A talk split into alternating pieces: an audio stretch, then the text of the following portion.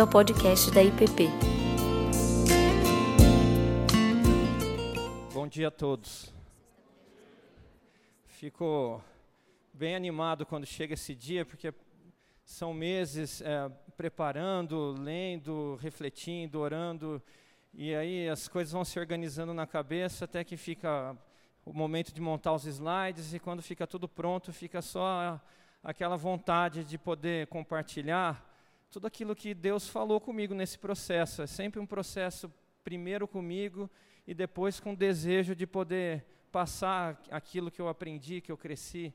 Então, quando chega finalmente esse dia, para mim é sempre uma alegria. Hoje foi uma noite difícil em casa, porque os dois, cada um acordou duas vezes, não dormi quase nada, mas não podia roubar meu humor. Acordei super feliz e animado aqui, porque a gente vai começar. É, eu queria começar, não sei se eu. Acho que eu, não, tô, não vi o Vlad aqui, mas eu queria agradecer ele por essa arte que. Não tem arte, não está aparecendo ainda. Espera aqui começar, então.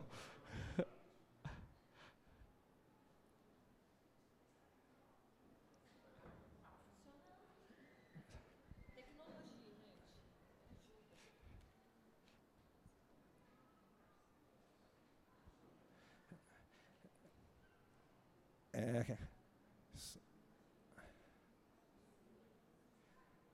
Guilherme, você quer que eu mande para aí, sei lá? Ou, ou...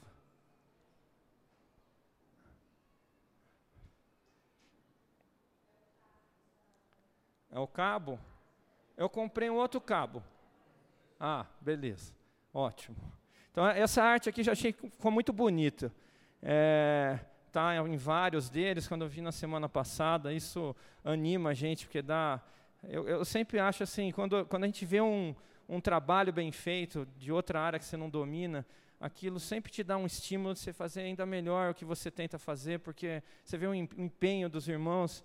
É, achei que ficou muito criativo, queria agradecer ele aqui antes de começar. Bom, gente, é, como é que a gente tem caminhado aqui já é o nosso quarto ano. Nós começamos com o Êxodo na época da pandemia, depois foi Êxodo 2, depois Gênesis 1, e agora a gente conclui essa série dos dois primeiros livros da Bíblia. A gente continua agora falando dos patriarcas, essa é a segunda parte de Gênesis. É, na minha terceira aula, na verdade o tema vai mudar um pouquinho, porque vão virar as matriarcas, porque eu vou falar das duas.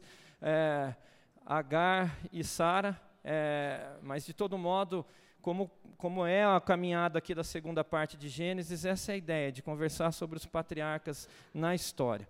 E aqui nós temos. É, aqui não está mudando.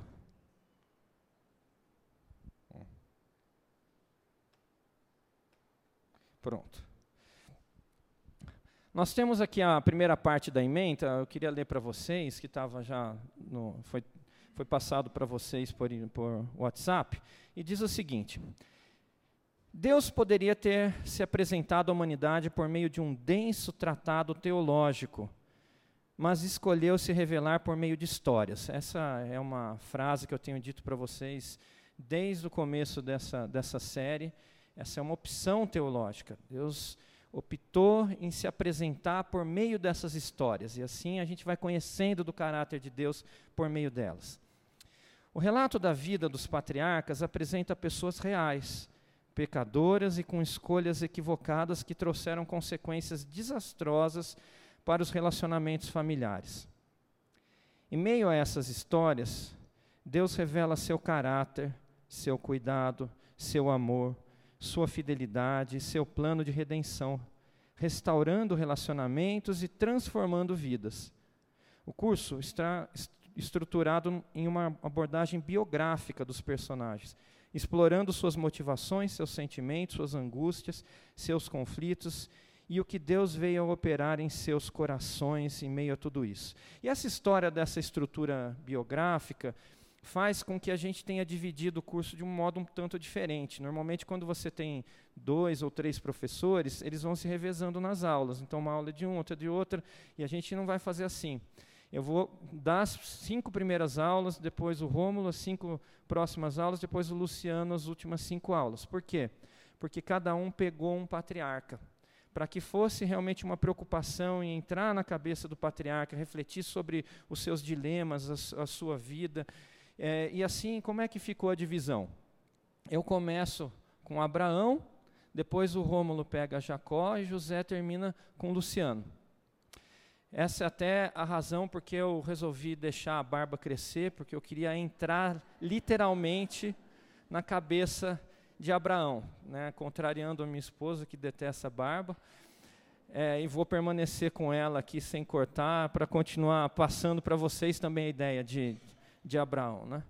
E eu quero também incentivar os meus colegas professores a fazer o mesmo. Não com a barba, porque até Jacó não tinha pelo, né?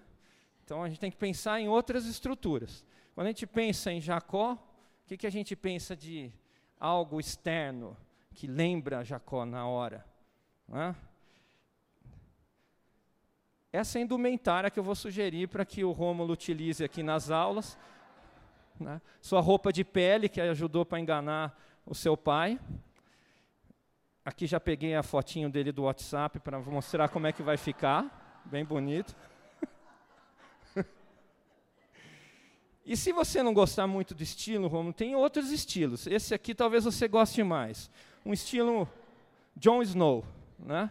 E até para ficar mais claro, eu coloquei até um programinha para agora colocar exatamente nas feições, e aqui vocês podem observar o Romulo Snow. Ó. Já pensou chegando assim para dar aula no domingo? Depois eu te mando, viu, Sil, a, a fotinho aí para você guardar na carteira. Quando tiver aqueles chá da tarde, as mulheres tirando as fotinhos empoeiradas, 3x4, você saca o Romulo Snow ali. E o Luciano? Luciano, quem que é o, a principal indumentária? O que, que você pensa quando você pensa em José? O que, que vem na sua cabeça? Hã? A túnica multicolorida, né? Vai ser muito difícil encontrar uma túnica da era do bronze é, daquela forma, mas tem algo muito simples e muito acessível que você vai encontrar em qualquer feirinha hippie. E aqui é a minha sugestão da roupa do maloqueiro da Jamaica. E eu também fiz aqui, peguei o mesmo programinha e, e oportunamente a foto do WhatsApp do Luciano já estava de óculos escuro. E aí eu fiquei surpreso quando teve a montagem. Veja só, não mudou quase nada. Maloqueiro da Jamaica, Luciano. Maloqueiro da Jamaica, Luciano. Ele é o perfeito modelo do maloqueiro da Jamaica, né? Então está aqui, aqui o estímulo para vocês chegarem também bem vestidos para as próximas aulas. Né? Bom, vamos lá. A gente vai começar então aqui com Abraão. É, e eu coloquei aqui uma jornada de fé, porque no final eu vou fazer duas perguntas para a gente refletir ao longo do curso, e talvez essa seja uma frase bem emblemática para a gente pensar no que, que a gente vai trabalhar. Eu sempre começo dizendo para vocês ah, alguma bibliografia básica que eu utilizei. Esses cinco livros foram muito úteis para mim, cada um com uma abordagem diferente, que é o que eu gosto de procurar na hora de montar o curso. O primeiro deles, que é esse do John Bright, História de Israel, é um livro ah, preocupado com a parte histórica e arqueológica do período. Então, ele te dá todo o pano de fundo para entender o que, que acontecia, como as pessoas pensavam na época, o que, que tem de achado arqueológico para relacionar com os relatos bíblicos e assim por diante. Ah, o segundo livro, que é esse de Gênesis, é um comentário do Bruce Waltke, que é, como todo comentário, às vezes fica ah, chovendo no molhado, mas o que, que ele tem de uma especialidade muito boa, que é o conhecimento do original, da língua original. Então, ele traz alguns apanhados da parte poética, do que está por trás, que, que revelam algo diferente do que a gente lê no texto traduzido. O outro chama Abraão, que é do Charles Swindoll, e aí um livro mais devocional, nessa preocupação, assim, com uma pegada muito mais de, de pregação, de chamado e assim por diante. O quarto livro aqui, Temor e Tremor, é um livro filosófico do Soren Kierkegaard, que é um filósofo dinamarquês. E ele, a capa, você pode ver que está ali o sacrifício né, de Isaac, porque o livro parte disso, parte do absurdo, ele começa assim, do absurdo dessa ordem dada por Deus. E ele vai trabalhar toda uma questão filosófica em cima disso, e é bastante interessante. Tem uma tradução melhor, eu tinha lido na tradução anterior, daí, nessa vez eu li na, na tradução nova, que chama História de Abraão, uma coisa assim. É um, é, resolveram mudar o nome, porque o nome original, de fato, é Temor e Tremor. Esse último, Abraão, tem umas letrinhas pequenas, assim, escrito no judaísmo, no islamismo e no cristianismo. Gostei muito desse livro porque ele trabalha as tradições. Então, são os relatos paralelos à Bíblia que formam o ideário de quem foi Abraão nessas três tradições, porque Abraão é importantíssimo tanto para o judaísmo, como para o islamismo, como para o cristianismo. E aqui eu vou passar bem rápido, porque esse slide, na verdade, é do curso anterior. Eu já falei dessas coisas. Mas a gente não pode começar um curso sem dizer quem é a autoria. E aqui a gente já falou, como eu disse, então vou acelerar um pouquinho. E a primeira pergunta é essa: Moisés ou outras mãos? Quem escreveu Gênesis? A gente tem aqui alguns indicativos fortes de que Moisés, pelo menos, foi bastante participante na redação desses livros, pelo menos. Então veja, rap rapidamente aqui, em Êxodo 17, 14, diz: Então disse o Senhor a Moisés: Escreve isto para a memória num livro em Êxodo 24, 4 diz: Moisés escreveu todas as palavras do Senhor. Em Êxodo 34, 27, disse mais o Senhor a Moisés: escreve essas palavras. Em Números 33, 2, escreveu Moisés as suas saídas e papapá. Deuteronômio 31, 22, assim Moisés escreveu esse cântico. Agora, existem alguns textos posteriores também que remetem essa, essa autoria ao Pentateuco, a Moisés. Então, não são textos de Moisés, mas que também remetem a ele. Então, vai dizer o seguinte em 2 Crônicas 25, 4. Mas fez segundo está escrito na lei, no livro de Moisés, como o Senhor ordenou. Esdras 6, 18. Conforme ao que está escrito no livro de Moisés. E, finalmente, Neemias 13, 1 naquele dia leu-se no livro de Moisés. Então, tudo isso mostra que, no mínimo, a participação de Moisés foi muito intensa. Mas nós temos também indicativos de que houve edições posteriores. Certamente não foi só Moisés.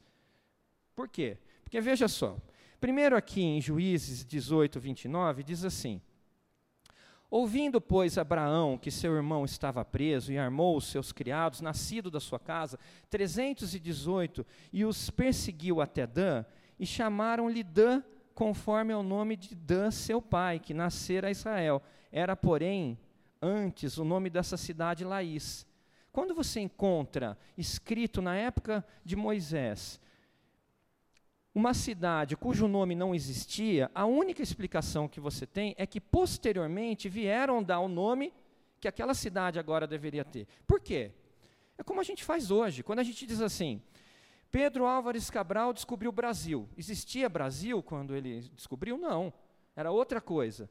Mas se eu disser que Pedro Álvares Cabral descobriu e não tem um nome para dar, você não entende que o Brasil, que hoje a gente chama de Brasil, é o que ele descobriu.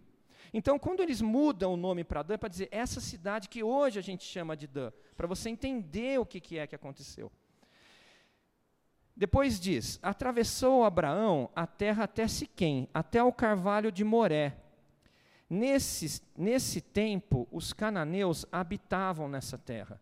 Na época de Moisés, os cananeus habitavam na terra. Não tem por que fazer uma remessa assim, naquele tempo, deixa eu explicar para você, quem habitava nessa terra eram os cananeus. Quem está escrevendo isso é alguém posterior, não pode ser Moisés. Porque na, na época de Moisés, os cananeus ainda habitavam lá. E morreu Arão, tendo seu pai ainda vivo na terra do seu nascimento, em Ur dos Caldeus, agora em Gênesis 11, 28. Antes era 12, 6, né? Essa cidade, Ur dos Caldeus, existia, mas ela não era dos caldeus.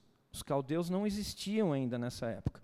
Então, mais uma vez, mostra que isso é uma edição posterior.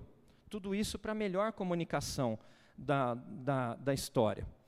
Bom, aqui também, todos os relatos arqueológicos, tanto documentos como pinturas, mostram os nômades do deserto andando em burros. E tem duas menções em Gênesis deles andando em camelo, coisa que vai acontecer somente 800 anos depois. Os camelos nessa época eram utilizados só para pele e para leite. Mas essa é uma forma para que as pessoas compreendam e venham a imagem delas aquilo que está acontecendo em seu momento. A ideia de nômades. Isso faz com que a narrativa seja de algum modo distorcida? De forma alguma, porque o objetivo, como a gente tem conversado sempre no livro de Gênesis, é uma comunicação teológica.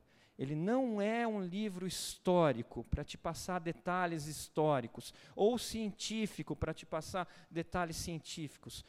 Todo o seu objetivo é a comunicação teológica. Então, quanto mais aprimorada a comunicação teológica, melhor. Essa é a ideia. Mas nós temos aqui algumas. Ah, também tem. Eu pensei que era um outro slide. Também é importante ver que ele cita outros livros que existiam, que ele pegou como base. Então, ali fala: esse é o livro das gerações de Adão. Ninguém sabe que livro é esse, mas é um livro que ele utilizou. É, eu não vou entrar nisso aqui, que essa é uma discussão longa, só lembrar que existe também a hipótese documentária, a gente conversou no, no semestre passado. Mas eu queria chamar a atenção que o estilo literário do capítulo 12 em diante é bastante diferente até o capítulo 11 eu falei bastante para vocês sobre o estilo literário até o capítulo 11. Agora, você tem uma preocupação histórica muito forte. Veja esse texto, por exemplo, quantidade de detalhes históricos que ele cita. E aconteceu nos dias de Anrafel, rei de Sinar, Arioque, rei de Elazar, Kedorlaomer, rei de Elão, e Tildal, rei de Goim, que esses fizeram guerra a Berá, rei de Sodoma e Birsa, rei de Gomorra, Sinabe, rei Adimá, e Acedeme, rei de Zeboim, é o rei Belá, esta é Zoar. Todos estes ajuntaram-se no vale de Sidim, que é o mar salgado. Doze anos haviam servido a Kedelaoma, então ele vai dar vários detalhes históricos que são confirmados por documentos paralelos. Agora, a preocupação de fato é narrar histórias reais, históricas, é, que aconteceram no momento determinado do tempo e espaço. Muitos achados arqueológicos hoje com, é, confirmam essas, essas narrativas bíblicas. Então veja só: o nome Abraão aparece em textos babilônicos da primeira dinastia, possivelmente nos textos das execrações. O nome Jacó aparece em um texto do século XVIII a.C., de Chagar Bazar, na Alta Mesopotâmia, como nome de um chefe ixo, e, é, como um chefe palestino em uma lista do século XV a.C. de Tutmoses III, faraó do Êxodo, é, e os nomes dos filhos de Jacó são encontrados em diversos documentos. Zebulon aparece nos textos das execrações, Gade e Dan nos textos de Mari. Pode-se argumentar tranquilamente que esses nomes não eram exatamente daquele, era um outro Abraão e coisa do tipo. Claro, claro que é possível argumentar. Mas o que se tem é que, pelo menos, é certo que esses nomes eram comuns, que esses nomes eram falados, que esses nomes eram documentados, que esses nomes eram conhecidos. Quem é Abraão na tradição judaica? E tudo começa com essa fotinho aqui que é bem interessante. Na verdade, não é uma foto, é a foto de um da pintura mais antiga que se tem de Abraão. Ela só foi ela é do século III e ela só foi preservada desse modo assim tão intacto porque era uma sinagoga com vários, é, várias pinturas naquele local. E quando foi ter uma invasão sansanida naquele lugar, eles resolveram aterrar a, a sinagoga como uma defesa. E quando fizeram isso e destruíram, as areias do deserto cobriram essas pinturas e impediram que o tempo as destruísse. Muito tempo depois, agora mais próximo de nós, essas pinturas foram achadas. E é um, é um importante sítio arqueológico para se entender as sinagogas judaicas, de Dura Europos. Né? Mas, bom, quem era Abraão na tradição judaica? Primeira coisa, a gente já sabe, ele é o pai do povo. Quando a gente chega na época de Jesus, o tempo inteiro eles vão citando: nós somos filhos de Abraão. Esse é o orgulho, essa é a raiz, essa é a origem deles. E isso tem muito a ver também com três palavras que se repetem ao longo do livro de Gênesis, principalmente nessa segunda parte, que são muito importantes para nós. E não tem nenhum outro local da Bíblia em que essas palavras se repetem tantas vezes. A primeira, disparadamente na frente de todos os outros livros, é bênção. Nenhum livro fala mais de bênção do que Gênesis. A segunda palavra é semente, e a terceira é terra, que diz respeito à raiz. E veja que tudo que a gente vai conversar diz respeito a esse enraizamento do local, da família, de onde você constrói a sua casa. As tradições, e agora pensando nos livros paralelos que vão narrar alguma coisa de, de Abraão, discutem por que Abraão, afinal de contas, veio a crer em Deus e é considerado o pai da fé? Essa pergunta é importantíssima. Por quê? Porque naquela época todo mundo acreditava em uma, um panteão de deuses. Isso era comum. O que, que acontece de diferente na vida de Abraão que ele então é desenvolve relaciona um relacionamento com Deus, é chamado para construir, para sair de lá e, e construir um povo? O que, que, tem de diferente na vida dele? Isso aí é, é, essas tradições vão trabalhar essa questão. E a mais importante de todas é o Apocalipse de Abraão. É um livro paralelo à Bíblia, não é um livro que sequer pela tradição judaica é considerado escritura, mas ele traz umas narrativas interessantes. Ele diz o seguinte: que Abraão, quando jovem, trabalhava na oficina do pai dele que fazia é, estátuas de deuses pagãos.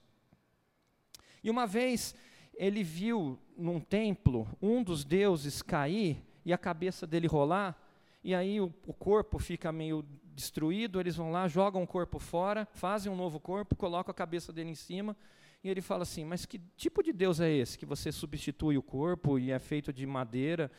E ele começa a desconfiar daquilo, até que tem um segundo episódio que ele está levando as estátuas que o pai fez numa carruagem, e aí cai do, do jumento, a, a, algumas delas se quebram, ele joga no rio.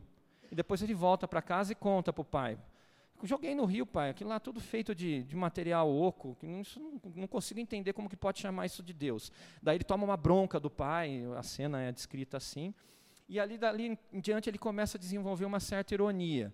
No próximo episódio, ele pega um, um ídolo de madeira e ele coloca para cuidar do fogo que ele tinha acabado de ligar no fogão. E acaba que o fogo vai para o ídolo de madeira e o fogo começa a queimar. E daí ele chega para o pai e fala assim: Olha, pai, que amor que ele tem, né? Ele se deu por nós, jogou a, a, o corpo dele no fogo para nos proteger. E o pai fala: É mesmo, filho, que lindo. Faz, façamos uma outra estátua dele e amanhã ele vai fazer o nosso almoço. E, e assim, chega uma hora que, que, que Abraão olha para tudo aquilo e fala assim: Não, isso não pode ser Deus. Então Deus talvez seja o fogo. E o que eu vou descrever, eu já recebi alguma coisa parecida assim duas vezes nessas mensagens de WhatsApp. Não sei se veio dessa história, mas isso é bastante antigo, não sei se tiraram dali. Mas ele diz assim: então Deus deve ser o fogo. Mas ele olha e fala: não pode ser o fogo, porque o fogo pode ser destruído pela água. Então deve ser a água, mas a água também não é, porque a terra absorve. Ah, então deve ser a terra. Veja que ele está indo para os elementos essenciais que também são trabalhados na filosofia grega. Mas a terra, ela é seca pelo sol. O sol tira todos os nutrientes, tira a água que ela acabou de absorver, então o sol é mais poderoso. Mas o sol é vencido pela lua à noite. Então também não pode ser a, o sol. E também não pode ser a lua, porque o sol também é vencido. A lua também é vencida pelo sol de manhã. E aí ele chega à conclusão que não pode ser nenhum desses elementos do mundo que a gente vê, e nada palpável e que o Criador deve ser alguém que está por trás de tudo aquilo que ele vê, toca e cria. E aí ele começa então a buscar o Criador e encontra. Mas o mais interessante de tudo isso é que não é um raciocínio estritamente intelectual. em meio a toda essa descrição do Apocalipse de Abraão, vai mostrando um relacionamento de amizade que ele vai desenvolvendo com Deus.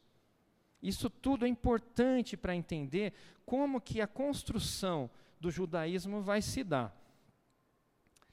Para o Islã, então, aqui um resumo de algumas coisas que falam de Abraão no Islã, ele diz o seguinte: aquele que busca a Deus, Hanif, o amigo de Deus, Khalil Allah, primeiro muçulmano e construtor do santuário de Meca, Kaaba, fundador do rito islâmico, peregrinação, age, profeta de Deus e o ancestral de todos os monoteístas. Essa aqui que está na frente, esse quadrado, é a Kaaba. É, a Kaaba inicialmente era uma pedra é, mística e que existia no paraíso, pela qual entravam e saíam é, 70 mil anjos. E depois é, é, conferido a Abraão, depois ela é levada até o quarto céu na época do dilúvio, e depois Abraão é chamado para reconstruir a Caaba. Ele faz isso junto com, com o seu filho Ismael, e por meio de, de pedras de cinco montes. Dois deles a gente conhece, que seria o Sinai e o Monte das Oliveiras. Veja que há um enorme misticismo por trás dessa Caaba e ao redor dela que eles ficam rodando e orando é, no Ramadã. Né? A sura, sura, a gente chama de versículo essas partes que a gente divide da Bíblia, mas no islamismo é a sura. E no número 4125 vai dizer o seguinte: e quem se distingue por uma melhor fé praticada, Jim, do que quem volta totalmente sua face a Deus, a aslama, eu não sei dizer isso, é, e é praticamente do bem e segue a comunidade de Abraão, que é um buscador de Deus. Deus elegeu Abraão como amigo. Essa é a descrição que ele põe ali. Ainda, nós temos algumas distinções que são dadas a Abraão, são 46 características que são imputadas a ele, em cada um numa sura. Eu selecionei uma que eu achei curiosa para a gente ler, que fala o seguinte: Ele foi o primeiro que aparou o bigode, cortou as unhas, raspou os pelos pubianos, arrancou os pelos das axilas, usou um palito de dente, penteou os cabelos, enxagou a boca, passou água pelo nariz, lavou com água as partes privadas do corpo, depois de evacuar. Então, parece que ele foi o primeiro higiênico assim da, da época. Né? E aqui tem uma situação importante, porque por toda a tradição e por muitos séculos, o islamismo sempre disse que a cena do sacrifício era com Isaac. Mas hoje é tão comum se falar que sempre foi Ismael, que se você chegar para um islâmico e falar, não, mas é Isaac, ele vai achar uma blasfêmia, um absurdo. Mas o curioso é que todo o islamismo foi construído durante séculos dizendo que era Isaac. Isso e mais essas coisas eu estou dizendo para vocês para que a gente relembre um ponto importantíssimo que a gente conversou no semestre passado.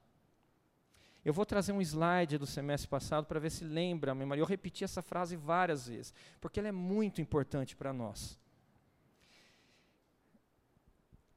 Aqui, a gente tem uma narrativa, eu tinha pego várias, vários trechos é, do épico de Gilgamesh que descrevem Gilgamesh.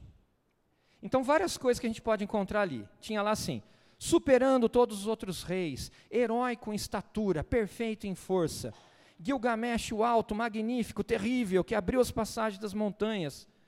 Pelos padrões da terra, o mais belo de todos. Ele não tem um igual quando suas armas se encontram, e assim vai.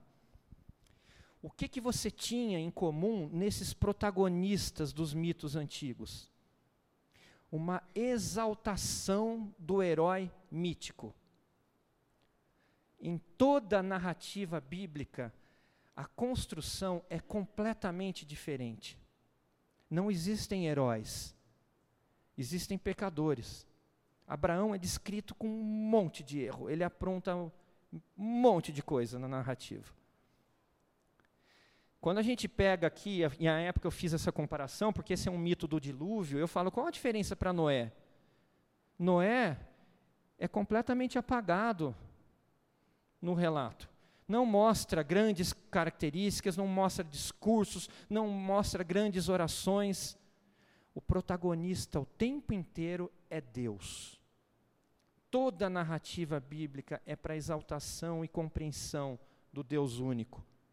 Enquanto todos os outros mitos estão exaltando o homem. Isso diz respeito ao quê? Agora, mais uma vez, uma frase que eu repeti para vocês várias vezes. Freud estava certo na sua teoria quando, baseado na mitologia grega, ele diz que Deus é uma projeção do próprio homem. E que, na verdade, Deus é criado à imagem e semelhança do homem. Porque, de fato, em todos esses mitos, os deuses apresentam também características essencialmente humanas. Eles são invejosos, eles são raivosos, eles são lascivos, eles são orgulhosos, eles são é, irados e muitas outras características que nós reconhecemos como pecado. Por quê? Porque eles são projeção do homem. A história bonita de Abraão é uma história em que Deus vai se revelando e moldando o caráter de Abraão. E que vai revelando que Abraão é como todos nós. Ele não é um grande herói, mas é alguém que amou a Deus, que foi amado por Deus e, portanto, transformado pelo Deus que nós servimos. Isso é uma marca única da Bíblia.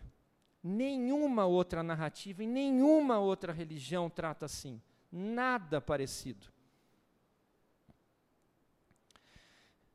Hoje é fácil você encontrar nas, na, na internet para você ler o Alcorão. Mas quando eu tive interesse de ler o Alcorão, não tinha isso. E, e, você tinha que fazer um curso, assim, era tipo como alguma coisa assim, tipo catecúmeno, dentro do, do, do Islã, para poder ter um Alcorão. O Alcorão em si era sagrado, vinha com umas letras douradas. E eu comentei uma vez dando aula, aula de direito, que eu queria muito ter um Alcorão, e uma aluna que era casada com, com um árabe, ela fez o curso e me deu dela. É, e aí eu tive um Alcorão para ler na ocasião. Você pode pegar um Alcorão e ler, e leia, você vai ver como é diferente a narrativa.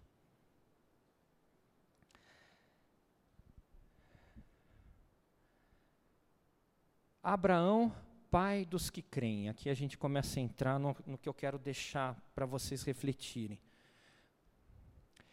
Em Romanos 4, 13 a 16, nós temos essa passagem que é pedra basilar para aquilo que a gente crê, em especial dentro da teologia protestante. E ela está baseada em quem? Em Abraão. Veja o que, Paulo vai dizer. Porque a promessa de que havia de ser herdeiro do mundo não foi feita pela lei a Abraão ou a sua posteridade, mas pela justiça da fé. Porque os que são da lei são herdeiros, logo a fé é vã e a promessa é aniquilada. Porque a lei opera a ira, porque onde não há lei também não há transgressão.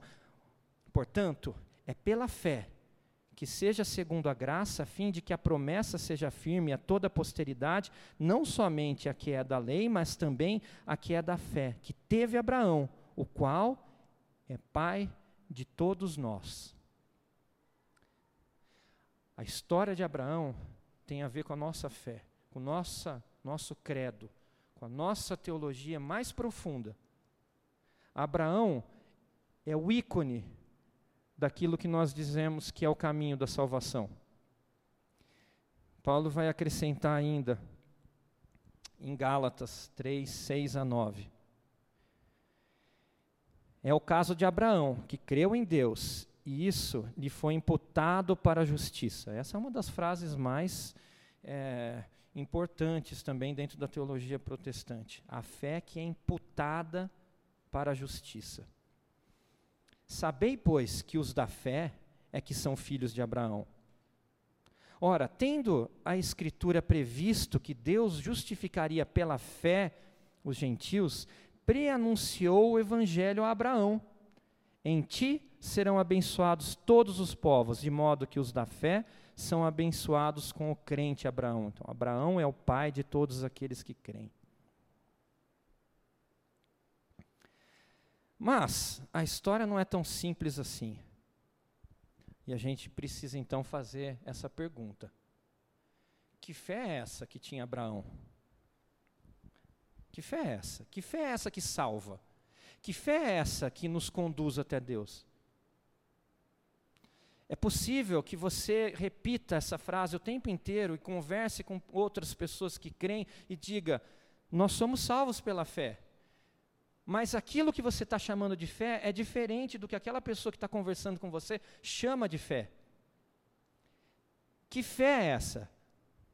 Você poderia dizer assim: ah, não, é a fé de acreditar que Deus existe. Certamente não era essa fé.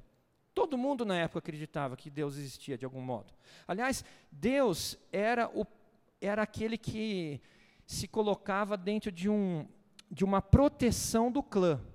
Era assim que eles, que eles criam. Fica muito claro uma passagem em que é, Labão faz um pacto ali com Jacó e os dois fazem um, uma, um juramento. Jacó jura pelo poderoso de Isaac. E Labão vai, é, vai, vai fazer a, a, o juramento ao Deus de Terá, acho que é assim que ele coloca. Por quê? Cada um está chamando um Deus diferente, aparentemente, porque eles entendiam que era o Deus do seu clã. Isso não era diferente. Todo mundo antigo acreditava em Deus. E o próprio Tiago vai colocar ali, e daí que se você crê em Deus, o diabo crê também e o teme. Não é isso. Certamente não é crer que Deus existe. Bom, então o que seria? Seria crer e confiar em Deus em todas as coisas, ter uma fé inabalável, confiante em Deus. Abraão, quando tem fome, quando a fome vem, ali na, na, resolve sair da terra para onde ele tinha sido chamado e ir para o Egito.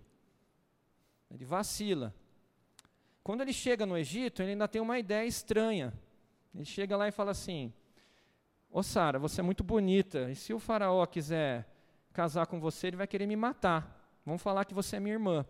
É uma mentirinha branca, porque afinal de contas, ela era meia irmã dele, era do mesmo pai, de mães diferentes. E ele vai e conta a mentira, e daí vem um, todo um, um, um, desastre por conta disso. Essa é uma passagem que a gente não vai passar por ela, já estou até comentando aqui. Mas, curiosamente, ele aprende com isso. Passa 15 anos, ele vai para a terra dos filisteus, fica com medo também de quererem matar ele para ficar com Sara. Que, que é a ideia? Oh, tive uma ideia boa. Que tal dizer que você é minha irmã? Tudo de novo. Desgraça de novo e tudo mais. Não dá para dizer que Abraão era o emblema daquele que tinha uma fé inabalável. Não é isso também. Que fé é essa? Ou que fé é essa que nós temos que ter, que nos salva? E a gente tem falado que essa fé, não sei que isso está associado a Abraão, mas Jesus vai deixar isso ainda um pouco mais complicado. Olha o que, que ele vai falar ali em João 8, 38 a 39. Eu falo do que vi junto de meu Pai, e vós fazeis o que também vistes junto de vosso Pai. Responderam e disseram-lhe: Nosso pai Abraão. Jesus disse-lhes: Se fosseis filhos de Abraão, faríeis as obras de Abraão. Pô, Jesus poderia ter dito assim: Se fosseis filhos de Abraão, teriam a fé de Abraão. Mas ele diz: farias as obras de Abraão. Para complicar um pouquinho o coreto e junto com Tiago 2, 21, 23, vai dizer: Não foi por obras que Abraão, o nosso pai, foi justificado quando ofereceu o altar o próprio filho Isaque? Vês como a fé operava juntamente com as obras. Com efeito, foi pelas obras que a fé se consumou e se cumpriu a escritura, qual diz: Ora, Abraão creu em Deus, isso lhe foi imputado para a justiça. E foi chamado amigo de Deus.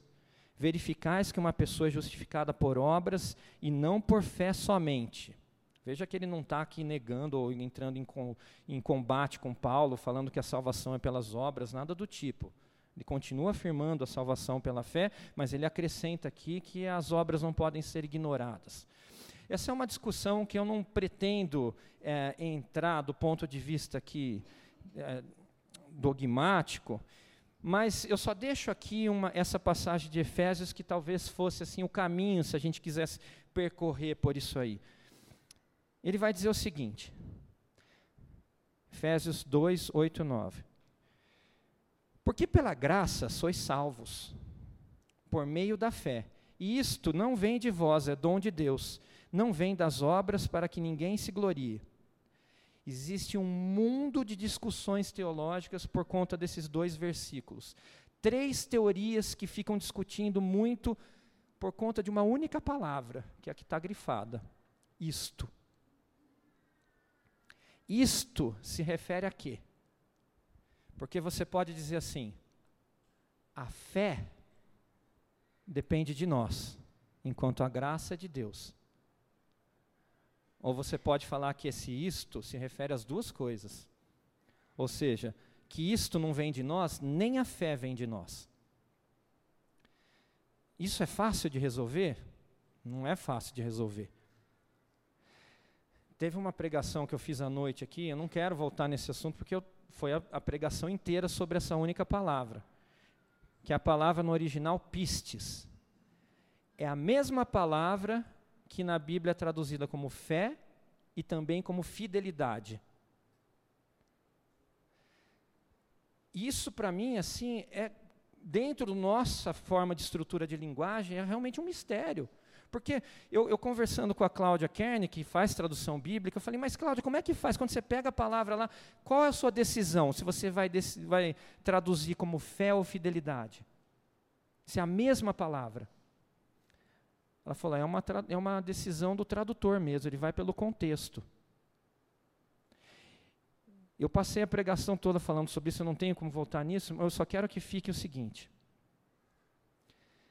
impossível você dizer que fé não tem a ver com fidelidade.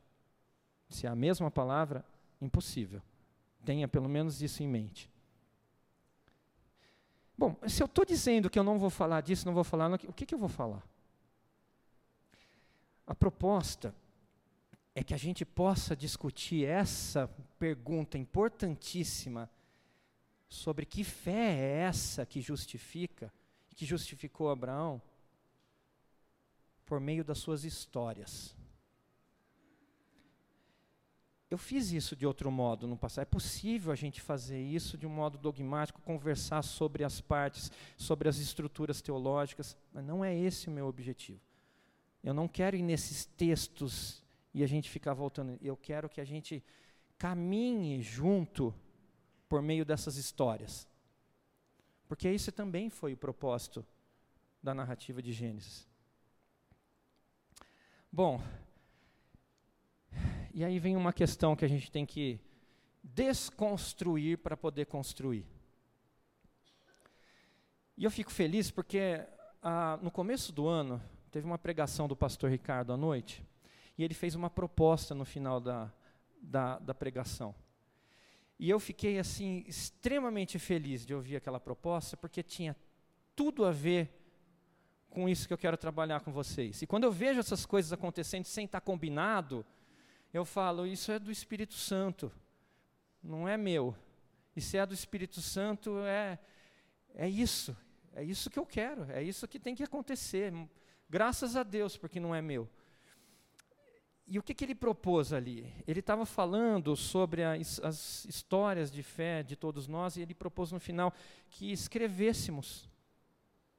Escreve, escreve a sua história de fé. Aquilo que é seu, que é particular, que Deus construiu, que você pode compartilhar com outras pessoas. Porque essas histórias de fé, elas são vivas. E como ela, ela é viva em Abraão.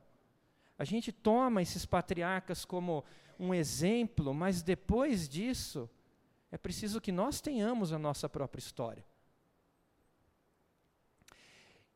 E por isso a gente tem que tomar cuidado com o rio cultural de onde nós viemos. Veja, qual a diferença da sua fé para uma fé animista de um índio que mora no meio da selva? Qual a diferença da sua fé para um hindu que acredita em muitos deuses? Qual a diferença da sua fé para um budista que não acredita propriamente na pessoa de um Deus, mas de um todo panteísta? Sorte? Sorte de ter nascido num país cristão, uma família cristã e ter ouvido isso desde criança. Não pode ser sorte. Se é sorte, não é autêntica. Nós precisamos entender esse rio cultural que a gente vive e tentar buscar em tudo isso onde está a nossa própria história com Deus e onde estão as razões que nos solidificam nessa fé. Você veja que aquela narrativa, eu acho legal aquilo do Apocalipse de Abraão, ele toma um caminho intelectual para chegar à conclusão daquilo, mas toda a narrativa no final é permeada por um relacionamento. E as duas coisas precisam ser reais. São escolhas racionais, porque Deus nos fez seres racionais, e ao mesmo tempo uma história relacional, porque Deus nos fez seres relacionais. Portanto, eu preciso olhar para onde eu vim e falar assim: o que, que é isso? É fruto simplesmente de alguém que vai de acordo com a corrente. Por isso eu coloquei aqui essa, essa cena do Nemo, que vai a corrente marítima e vai levando, eles vão indo assim. E é assim em todos os aspectos, é inclusive naqueles que não têm fé. Aqueles que vivem num ambiente que diz assim: olha, se a partir do momento que eu creio em Deus, eu vou ser um párea no ambiente que eu vivo, porque esse ambiente em que as pessoas valorizam esse estado de ateísmo e de compreensão racional do mundo, é um ambiente em que eu me sinto alguém. Nós fazemos parte de grupos e não queremos pensar diferente desse grupo. E aí vem uma questão importante da história que a gente vinha conversando sobre as tradições. A tradição é um, é um problema. Porque veja só, qual foi a, o grande rompimento da reforma protestante e que foi importante para esse nosso passo? A ideia do sola escritura, só as escrituras porque existia uma série de coisas na tradição católica que, inclusive, contrariavam as escrituras. Eu lembro que eu estava lendo uma Bíblia católica um tempo atrás, e quando falava aquela passagem de Timóteo que diz assim: ah, e, o, e o bispo seja um homem. O, o, acho que é o, é o bispo ou presbítero, não lembro. Um homem, não, era o bispo. O bispo seja um homem casado de uma só mulher. Ele coloca assim tinha um asterisco embaixo na Bíblia Católica falava: essa disposição foi revogada pelo Papa, não sei o que, não sei o que lá, não sei o que lá. Esse tipo de, de coisa foi um passo importante. E aí você pode dizer, mas por que, que as escrituras são mais importantes que a tradição? Isso é uma outra conversa. Teve uma aula também que eu dei na escola bíblica de manhã num curso, falando por que, que nós podemos crer que a Bíblia é a palavra de Deus. Esse é um outro assunto, é um assunto também importante que a gente precisa ter em mente. Mas o fato é, apesar da reforma protestante ter dado esse passo importante, posteriormente ela criou suas próprias tradições. E ela se pauta, muitas vezes, nas suas próprias tradições. A gente tem que tomar cuidado com isso também. Cuidado para não olhar para certos momentos em que nós temos que dar uma resposta importante sobre alguma, algum assunto polêmico e dar a resposta baseado nas tradições e não nas escrituras. Isso tudo faz parte de um passo difícil, que é um movimento contracultural. Mas ele não é um movimento baseado no que eu penso ou no que eu creio, porque isso é um problema também. Vocês já não ouviram pessoas falando assim? Já ouvi isso várias vezes. Você está conversando com alguém e a pessoa de repente fala assim: Não, mas eu creio tal coisa. Eu sei, eu respeito sua fé. Você crê isso, eu creio tal coisa. E aí eu normalmente tenho pouca paciência com essa resposta e falo: olha, o que eu creio, o que você crê, não importa nada. O que importa é o que é. As coisas já são. Antes de eu crer, você crer, já são. Cabe a nós buscar o que elas são, buscar a verdade. E por isso que eu acho tão importante Jesus afirmar: eu sou a verdade. Ele é a personificação da verdade. Ele está falando: se você buscar Ele, você vai encontrar a verdade, porque Ele é a verdade.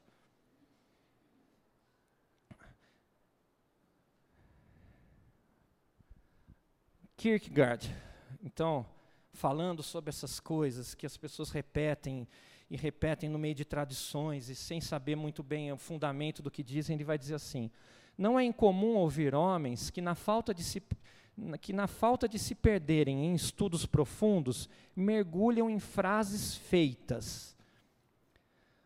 Contam que uma luz brilha sobre o mundo cristão, enquanto uma escuridão paira sobre o paganismo.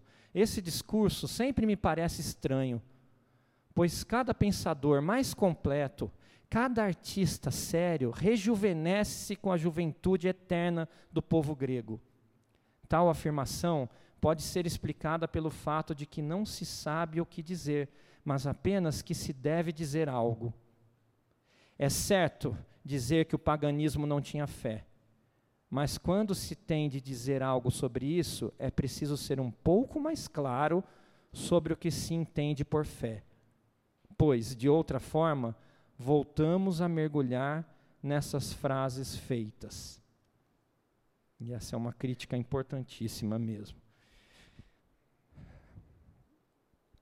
Eu quero que vocês, essa é uma tarefa de casa, eu sempre passo. Gostaria que vocês assistissem essa série do Netflix, se possível. É uma minissérie de cinco capítulos. Como que eu quero que vocês assistam isso? Tem cinco personagens. Eu quero que vocês façam análise desses cinco personagens essa moça, que é uma moça cega, o pai dela, o tio dela, o oficial alemão e o jovem alemão. E eu quero que vocês analisem a fé que cada um deles tem. O mais interessante é que não é nenhuma fé religiosa, nenhum deles. Não, tem, não fala de religião, não fala nada disso. E por isso que é interessante. A gente precisa começar a entender fé antes de entender fé em Deus. Mas o que, que eu quero que entenda ali? No que, que eles colocam sua fé e como que a vida deles então é conduzida em razão dessa fé. Assistam assim. De todo modo, esse seriado, essa minissérie é linda. É linda em todos os aspectos. Os diálogos, as fotografias, o que se coloca de reflexão. É, maravilhosa essa série. Toda luz que não podemos ver. Eu não vou falar dela depois, não vai voltar na aula, eu vou falar dela. Eu só quero que fique de pano de fundo para vocês. E eu, assim, eu fiquei super emocionado. Vários capítulos. Eu, eu, tinha umas frases, umas coisa maravilhosa, coisa linda, é lindo. Tocou, esse é mesmo meu último slide. Essa é a segunda pergunta que eu quero que a gente persiga ao longo desse curso. Por que Abraão é o único a ser chamado nas Escrituras de amigo de Deus? Por que, que ele é o único? Até mesmo os islâmicos vão chamar ele de amigo de Deus. Quanto a isso, não há divergência. É importante que a gente entenda que essa pergunta, não, na verdade, não é uma segunda pergunta. É uma pergunta complementar à primeira é impossível responder à ideia de qual é essa fé que nós temos que justifica sem entender um relacionamento pessoal com Deus. Ela é uma fé racional porque Deus nos fez seres racionais, mas ela é uma fé também relacional de um Deus vivo, não de uma filosofia, uma teoria, mas de alguém que se revela, que se revela nas escrituras, que se revela na nossa vida, nos nossos relacionamentos, no nosso dia a dia, nas nossas experiências e, também na nossa igreja, por meio dos nossos irmãos, dos nossos relacionamentos e assim por diante. Então, o que, que eu quero que fique martelando na cabeça de vocês ao longo da semana? Que fé é essa que justifica? Que fé é essa? Que Abraão creu e lhe foi imputada por justiça. E por que Abraão é o único ser a ser chamado amigo de Deus em todas as Escrituras? Certo? Está aberto para vocês. Senhor, nós te pedimos que o Senhor nos acompanhe nessa, nesse semestre, que o Senhor fale conosco que o teu Espírito conduza cada palavra. Que o Senhor se revele aos nossos corações.